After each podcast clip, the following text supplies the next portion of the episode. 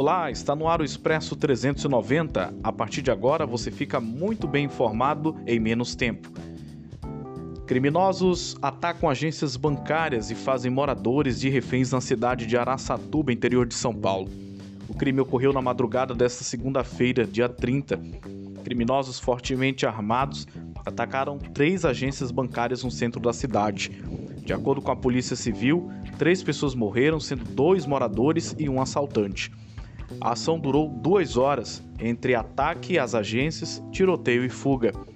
Após o ataque, o grupo, com cerca de 20 criminosos em 10 carros, abordou pedestres e motoristas e os fizeram reféns na cidade.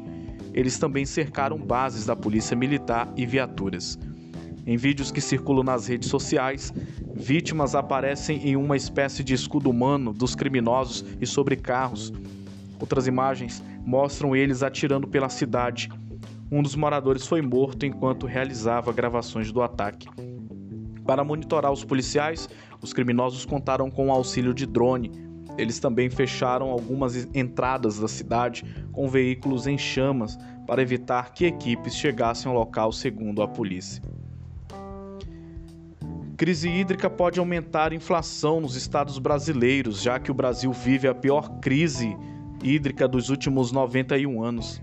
Segundo dados de afluência do Sistema Interligado Nacional para o período dos últimos meses de setembro a março, os institutos de meteorologia já estavam alertando que as chuvas do último período úmido, de novembro de 2020 a abril de 2021, seriam abaixo da média.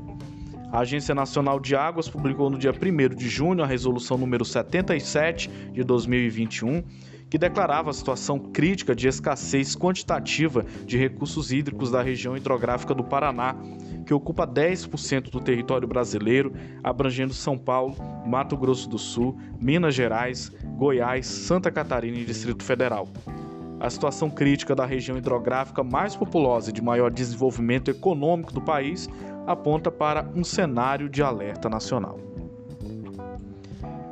Inflação pelo IPCA sobe 0,96% em julho e NPC acelera para 1,02%. A inflação medida pelo Índice Nacional